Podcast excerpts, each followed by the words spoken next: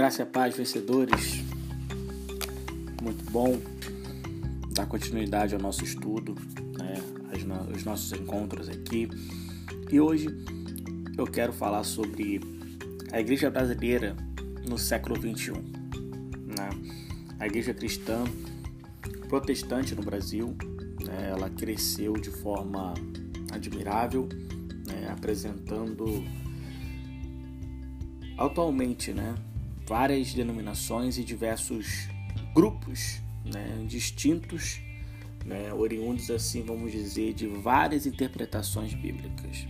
Né, com base nesse, nesse contexto de várias expressões evangélicas, é fundamental ter como base dados e características atuais né, para compreender as diferentes manifestações né, litúrgicas e doutrinárias da Igreja Protestante brasileira. Né, e não podemos citar né, alguns pontos. Né, o, o crescimento e o desenvolvimento da Igreja Cristã brasileira né, são realidades. Né? O Brasil, né, com suas dimensões continentais, apresenta várias formas de desenvolvimento dessa igreja.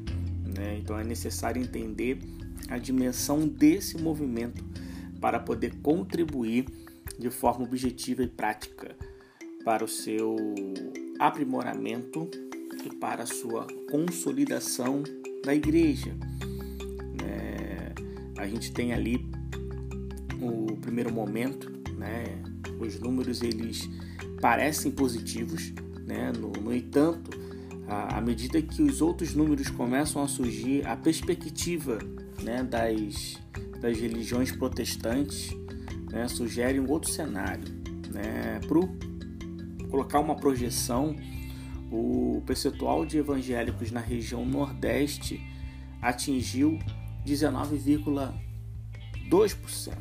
Né? Poderíamos dizer que é um número expressivo, né? mas é o menor percentual né?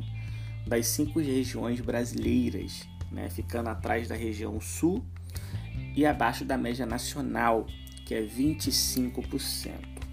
Então, assim, é... a região Nordeste é a mais carente.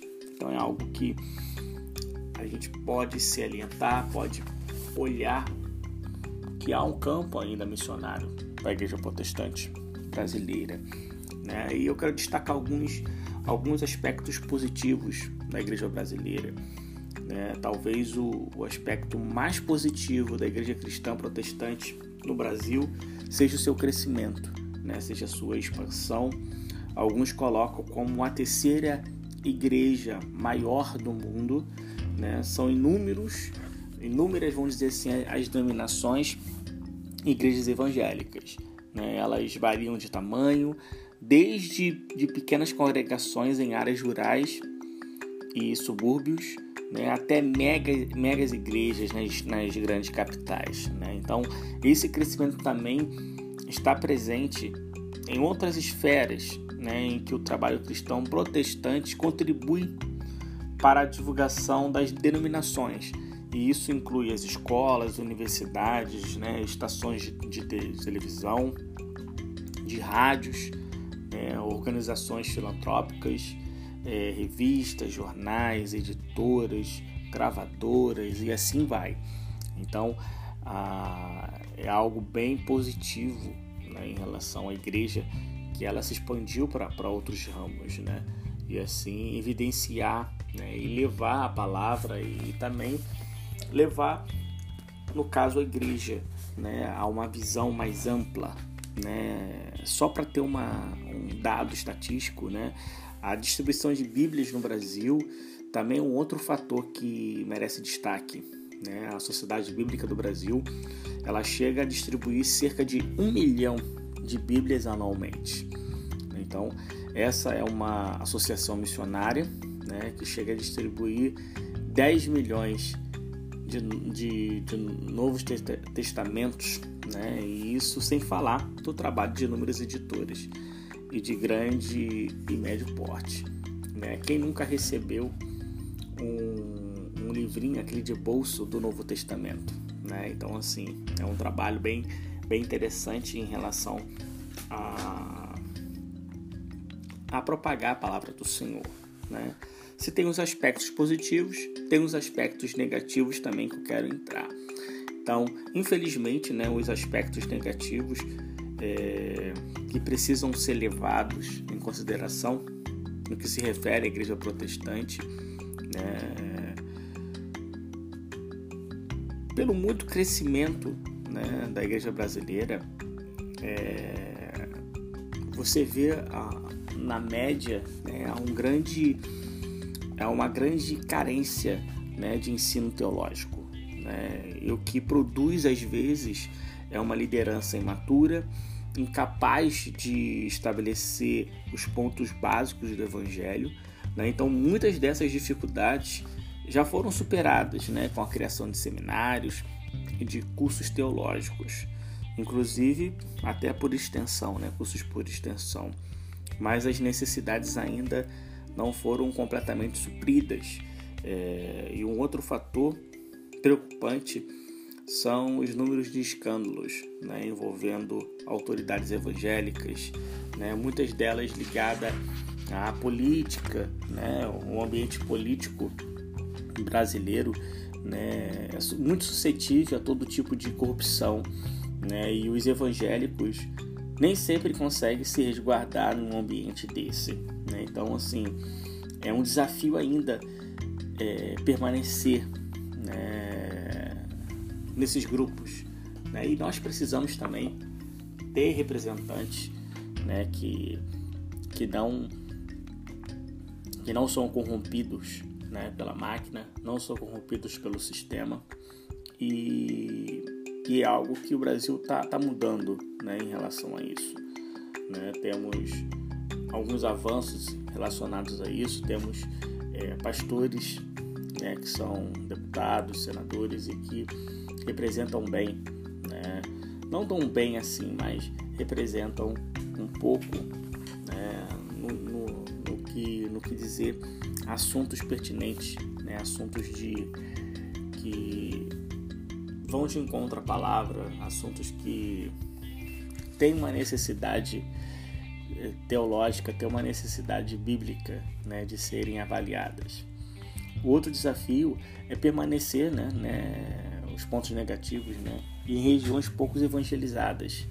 Né, vamos dizer assim, vamos colocar as, as populações ribeirinhas lá no Amazonas, né, o sertão nordestino. É um ponto negativo porque é um campo missionário para esses locais.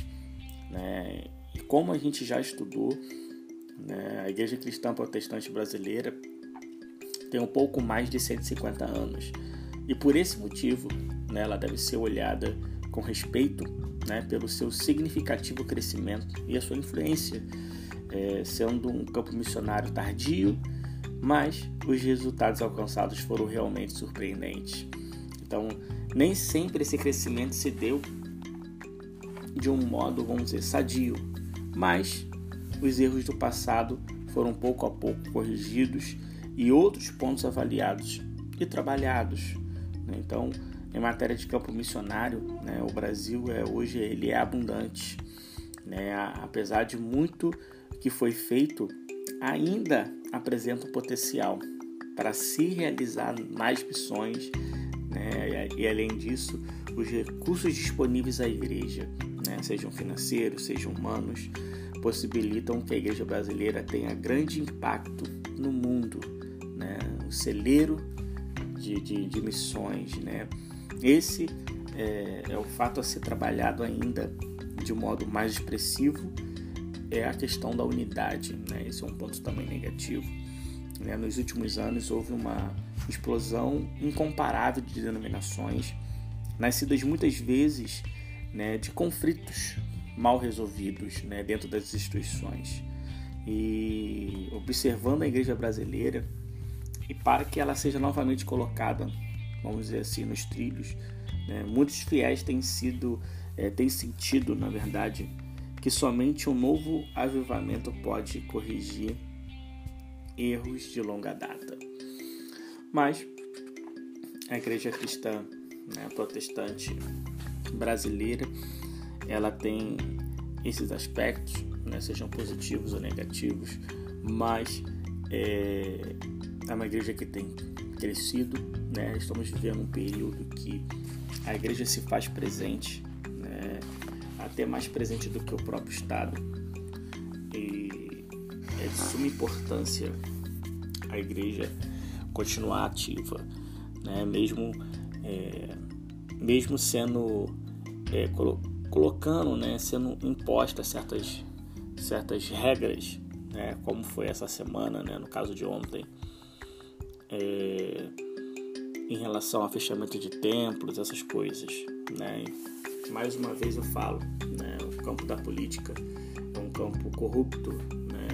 não há como é, se pensar que pessoas que não creem, pessoas que não confessam a mesma fé, pessoas que são ateístas, é, medirem né, ou colocarem algo para que seja fechado ou não, né? sendo que os mesmos nem vão a uma igreja. Então é algo que preocupa, é algo que precisa da, da igreja né? em oração, em,